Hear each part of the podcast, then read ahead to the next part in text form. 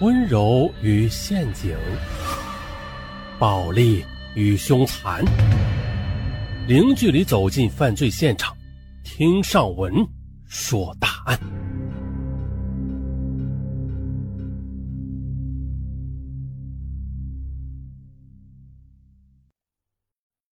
二零零八年十月五日下午五时许，一辆泥头车。如脱缰之马闯入珠海市某中学，疯狂地向学生们撵去。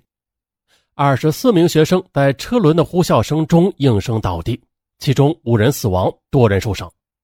司机被公安民警当场击毙。而这起骇人听闻的大案背后啊，是一个打工司机从善良到无望，再到绝望和疯狂的心路历程。泥头车司机名叫骆孝记，现年三十四岁。湖北省随州市人。一九九零年，骆孝记辍学，前往附近的襄樊市打工，学习电焊。从一九九八年开始，他辗转于广州、中山等地，漂泊在打工路上。二零零五年，骆孝记与来自湖南益阳的陈小芳相恋，倒插门做了女婿。随后啊，夫妻双双来到珠海斗门区的白蕉镇。骆孝记在一家红砖厂开拖拉机运砖。陈小芳在一家电子厂当普通工人。次年呢，儿子洋洋咕咕坠地，为他们增添了许多欢乐。转眼，二零零七年五月，骆孝记考取了驾照，打算买一辆货运车。可是随着孩子的出生啊，加上妻子休产假又没有工资，这家里的经济顿时紧张起来，甚至呢，连月租一百元的一居室都住不起了。最终呢，是搬到了白蕉商贸城一间没有门的商铺里边居住，月租是五十元。但是简陋的生存环境并没有打消骆孝记对生活的热情。他捡回五颜六色的木板和木条，自己动手做了门和墙。这墙顶留了一条采光的大缝隙。他还搭了一个阁楼，楼下是客厅和厨房，楼上则是床铺和衣柜。上下楼要爬自制的简陋木梯。啊，尽管是家徒四壁吧，但是儿子的教育那是不可缺少的。儿子想要什么，只要与学习有关的东西，买。接着呀，为了家庭的生计，特别是孩子的需要，骆孝记在岳父母的帮助下凑了两万块钱，又向别人借了三万，于二零零八年四月买了一辆东风自卸式单排座二手泥头车啊，并且办了相关的手续。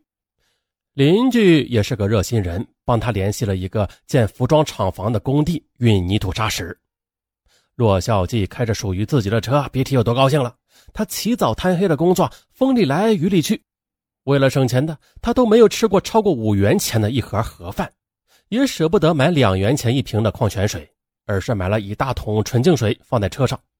可即便是这样，每当劳累了一天，回到家里，吃着老婆端上来的热气腾腾的饭菜，豆豆牙牙学语的儿子，他都会感到其乐融融。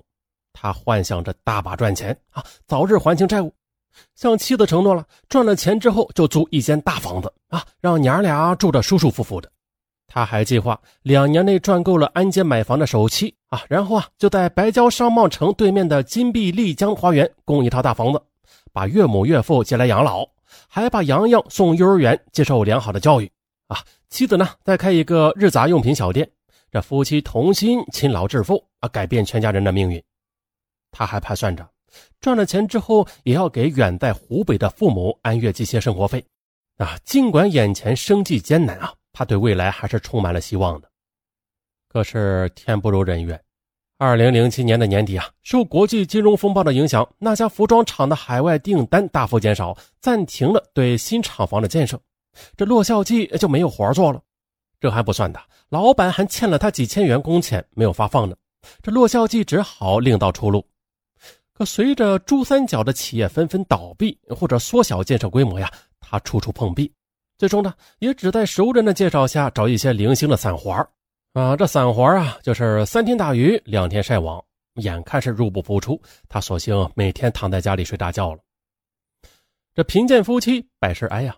骆孝记本来就节俭，现在呢，他更是节衣缩食，苦度经济寒潮。啊，他和妻子连肉都很少沾的。对此啊，陈小芳默默的忍受着，直到有一天，孩子的奶粉喝完了，她伸手找丈夫要一百元钱去买奶粉。骆孝记在身上摸了半天，也只掏出三十元。陈小芳忍不住与丈夫吵了起来：“啊，嫁给你算是倒了血霉了。别人穿金戴银的，我吃粗茶淡饭啊，可以不计较。可是儿子正在发育期呢，不能没有奶粉呢。”骆孝记说了：“啊，我看熬些米糊给儿子吃是一样的，又省钱又有营养，一举两得。”这陈小芳挖苦道：“哼，这样的小算盘啊，只有你这样无能没有出息的男人才能想得出来。”还口口声声吹牛说要买新房呢，哼！你看呢？你哪件事兑现了，导致你这么无能？我当初根本就不该嫁给你。哦，他的话就犹如一记闷拳，击中了骆孝基的软肋。他不再说什么，只能忍气吞声。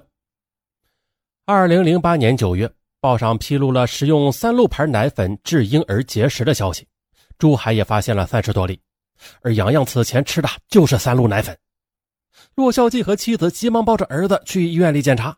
结果呀，洋洋果然是患上了结石。医生嘱咐啊，要让孩子赶紧住院治疗。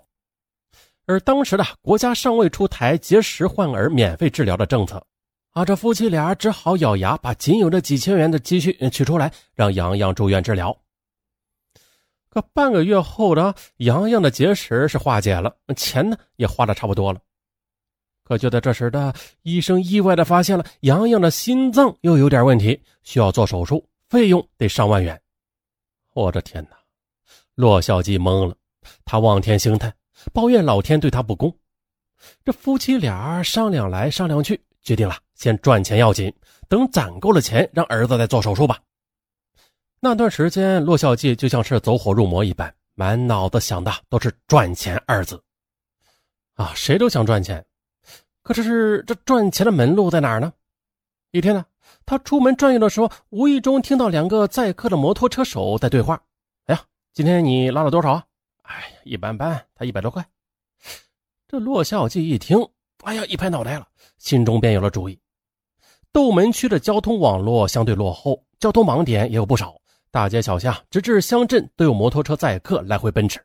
那这条发财之路，他以前怎么就没有想到呢？想到啊，就赶快做吧。骆孝记又让妻子再向娘家借五千元钱来买摩托车，可是妻子坚决反对了。你原先借的一万元还没有还呢，啊，我哪还有脸再去借啊？你不要脸，我还要脸呢。